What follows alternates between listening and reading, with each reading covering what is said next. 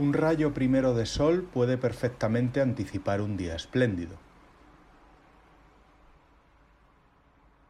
Un tráiler bien cosido y rematado al bies muestra el camino de baldosas amarillas hasta la pantalla grande del cine y hasta el éxtasis cinematográfico después. ¿Por qué no? Unas líneas certeras abren la puerta del disfrute literario que podría estar por llegar, quién sabe.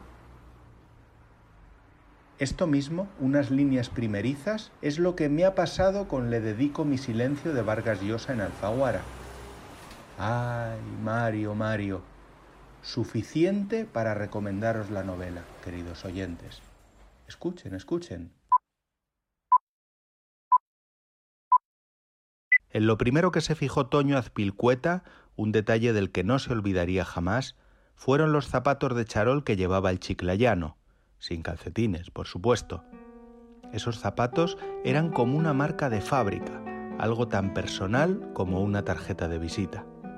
Vestía un traje que le quedaba chico, por lo menos el pantalón, que le llegaba solo a las canillas, y una camisa floreada de mangas muy cortas.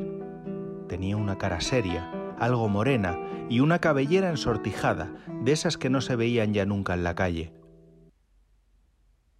Sentado en la silla, mientras afinaba la guitarra que cargaba entre las manos, sus ojillos recorrían una y otra vez aquel jardín lleno de tertulianos.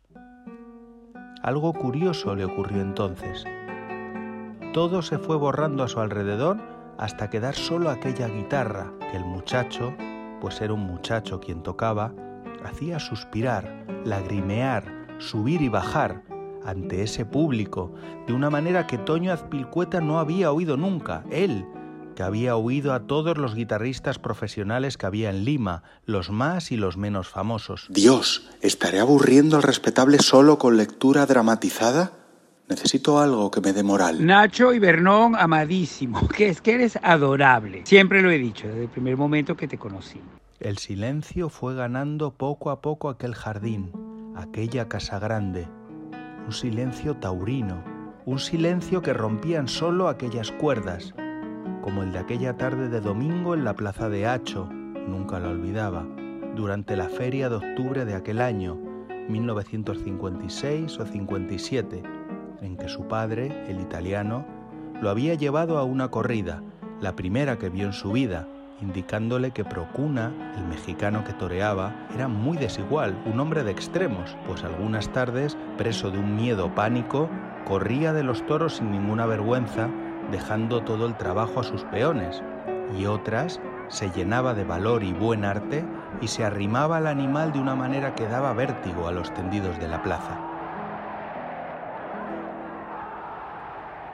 No creía haber vuelto a escuchar aquel silencio tan profundo tan extático de toda una plaza que sublimada y expectante callaba, dejaba de respirar y de pensar, olvidada de todo lo que tenía en la cabeza, y suspensa, ebria, contagiada, inmóvil, veía el milagro que tenía lugar allá abajo, donde Procuna, derrochando arte, coraje, sabiduría, repetía infinitamente esos naturales y derechazos arrimándose cada vez más al toro, fundiéndose con él.